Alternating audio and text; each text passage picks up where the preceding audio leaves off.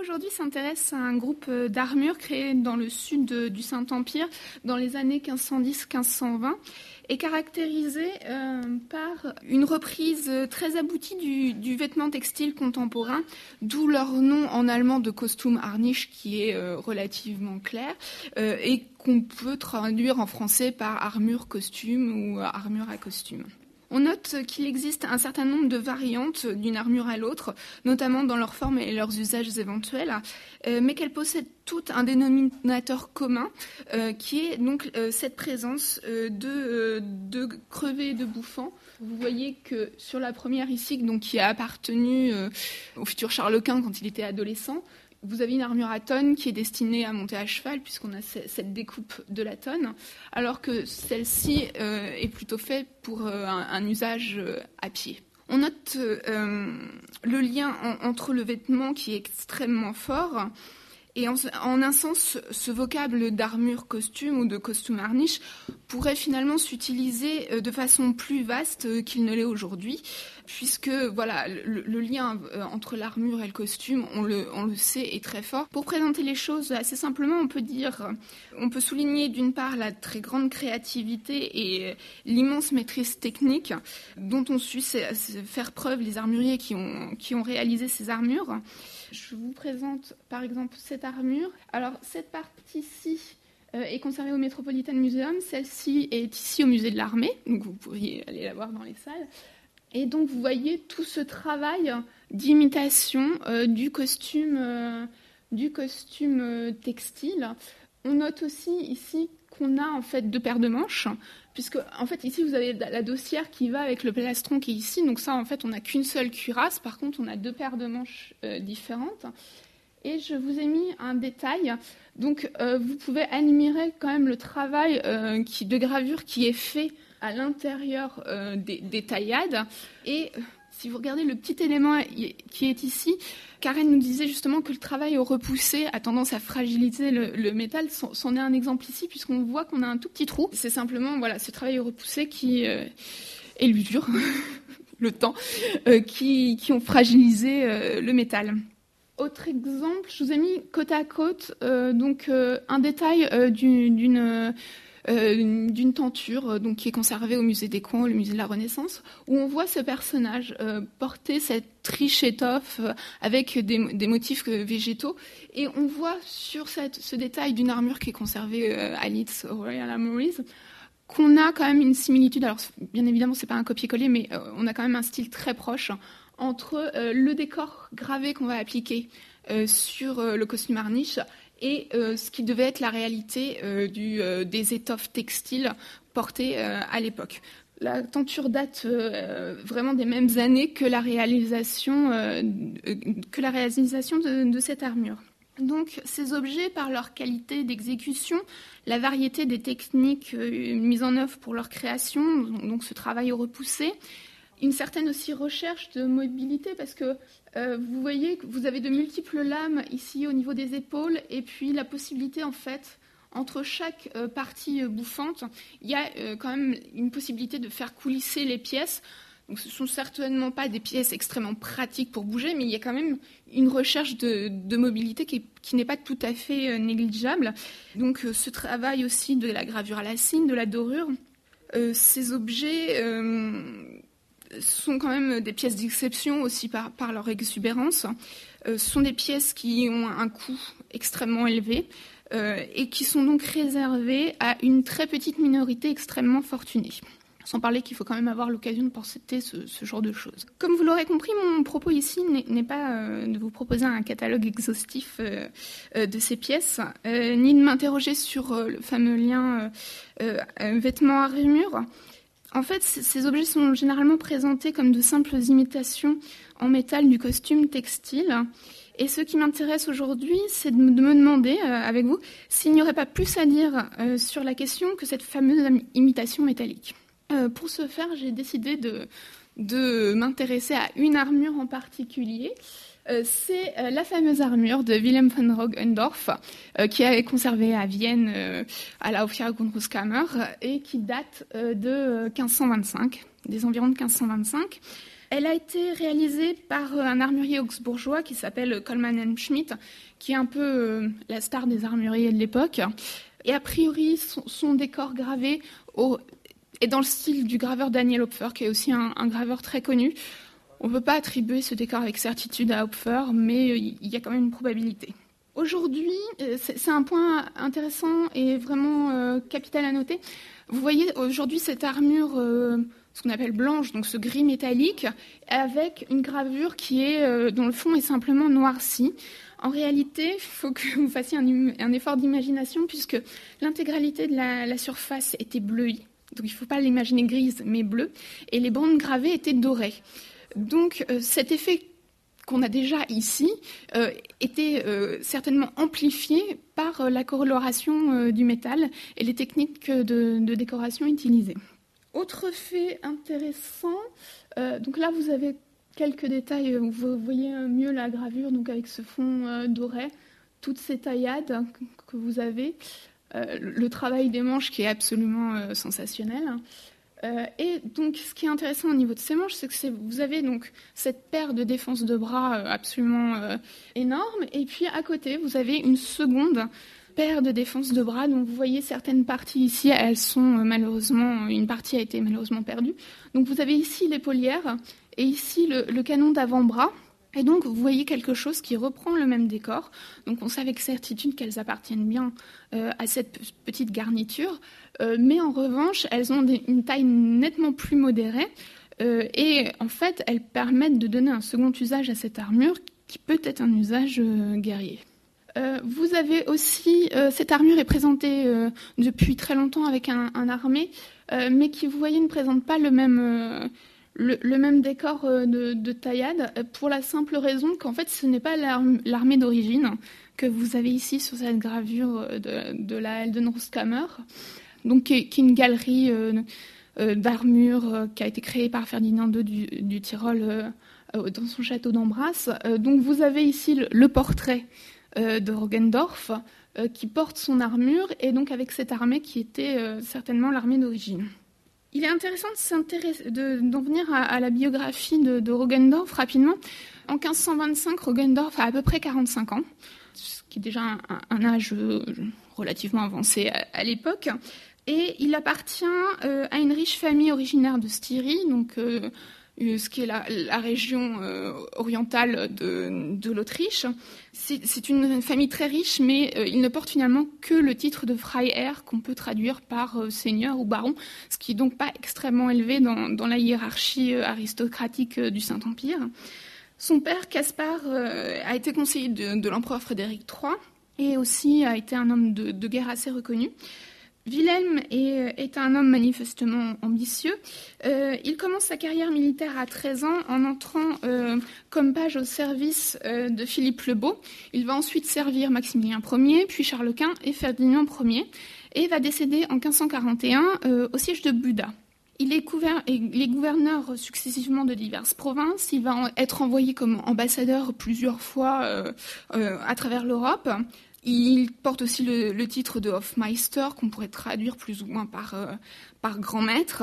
Il a été capitaine des gardes du corps euh, de Charles Quint, chevalier de l'ordre de, de, Calatrava, et il combat dans un nombre incalculable de guerres à travers l'Europe, notamment contre les Turcs, contre les Morts, enfin, en Italie, notamment contre Venise, et même un petit peu dans le Béarn contre les Français pour aller jusqu'au bout de la biographie. Enfin, toujours est-il que donc c'est un homme de guerre qui euh, mène euh, des troupes euh, régulièrement à travers l'Europe, qui est reconnu comme tel, mais qui a aussi des ambitions à la cour impériale. Ce qui est intéressant à travers cette armure, c'est que, comme toutes les armures, l'armure en fait souligne certains traits, qu'ils soient avantageux du corps, qu'ils soient avantageux ou pas. Si vous êtes très rond, comme ça a été le cas par exemple d'Henri VIII euh, à une certaine époque, ou de, Heinrich, vous aurez l'air très rond en armure. Si vous êtes petit, vous serez toujours petit en armure, etc. Euh, par contre, l'armure permet quand même de modeler le corps. C'est très clair ici.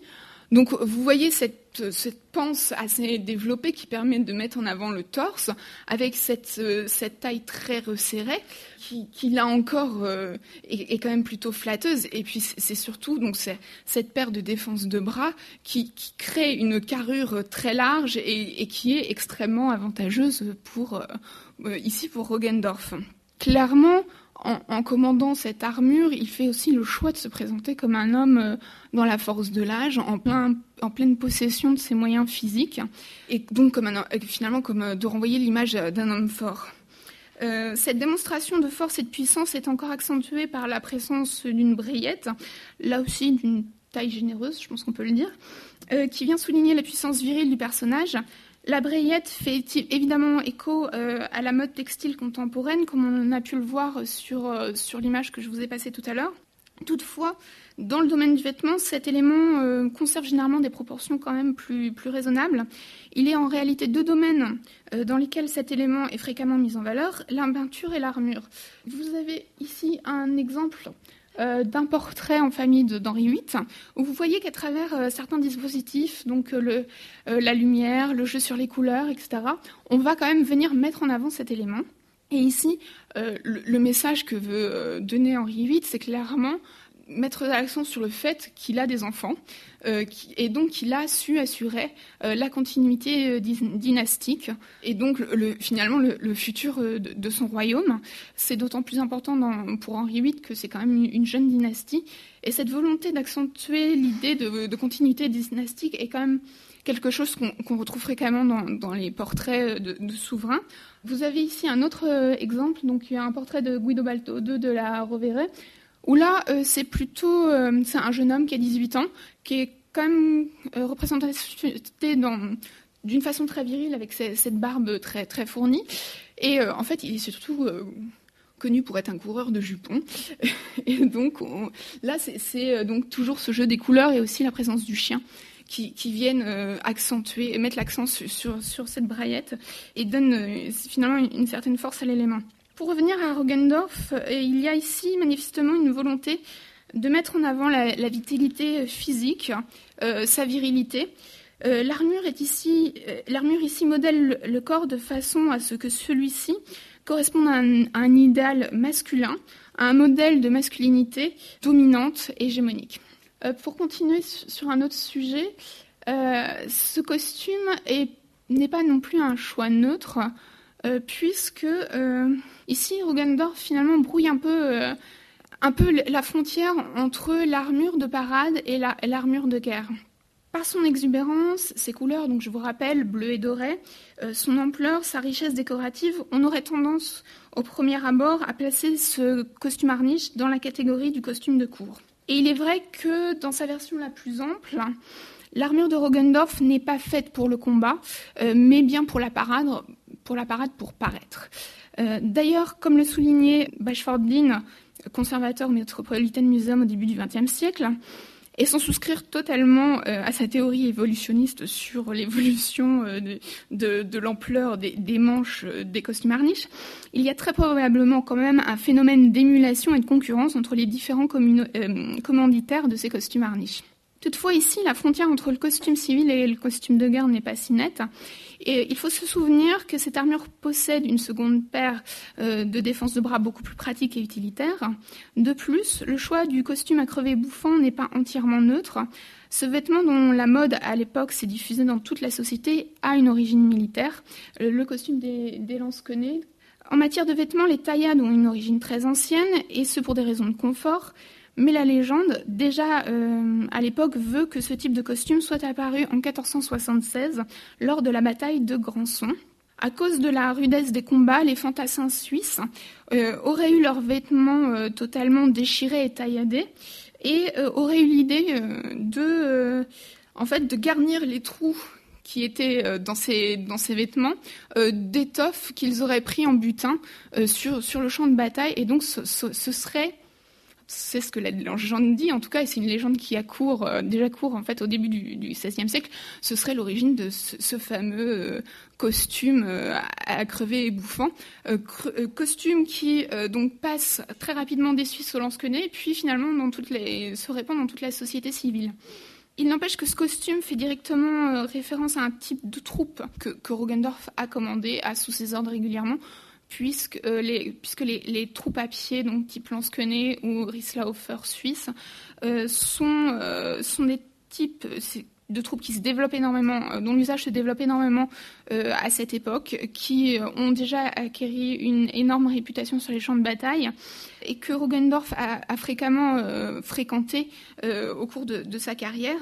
Et donc cette réputation grandissante des Lansquenets, la fascination aussi qu'il suscite, explique en partie le goût qui se développe à l'époque pour, euh, ce costume à crever et bouffant, mais aussi euh, la multiplication des images les représentant et qui sont très largement diffusées, en Europe grâce à l'estampe.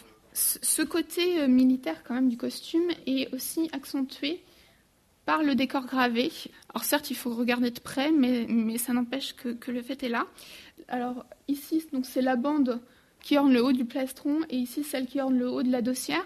Si vous regardez cette seconde bande, vous avez donc euh, une série euh, de, euh, de trophées d'armes qui sont des choses extrêmement classiques en matière de décoration d'armure, mais qui n'empêchent, renvoient quand même ce costume dans la sphère de l'armure et de la masculinité.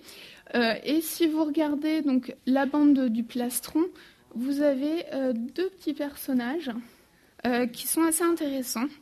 Donc, ce sont des, personnages hybrides qui jouent à un jeu d'enfant.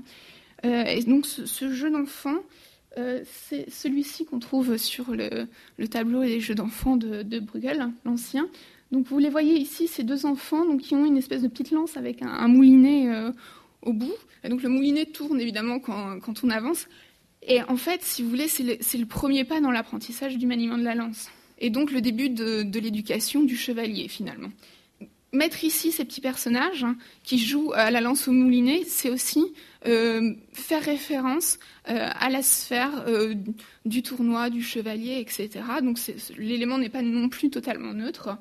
Et puis, si vous regardez bien, donc les, visages de ces petits personnages hybrides, particulièrement celui-ci, donc qui a, un masque animal, alors qui ressemble un peu à un ours, vous avez quand même une certaine brutalité et une certaine force là aussi dans ces personnages qui euh, toujours viennent compléter cette idée de force physique que veut manifestement euh, communiquer euh, Rugendorf.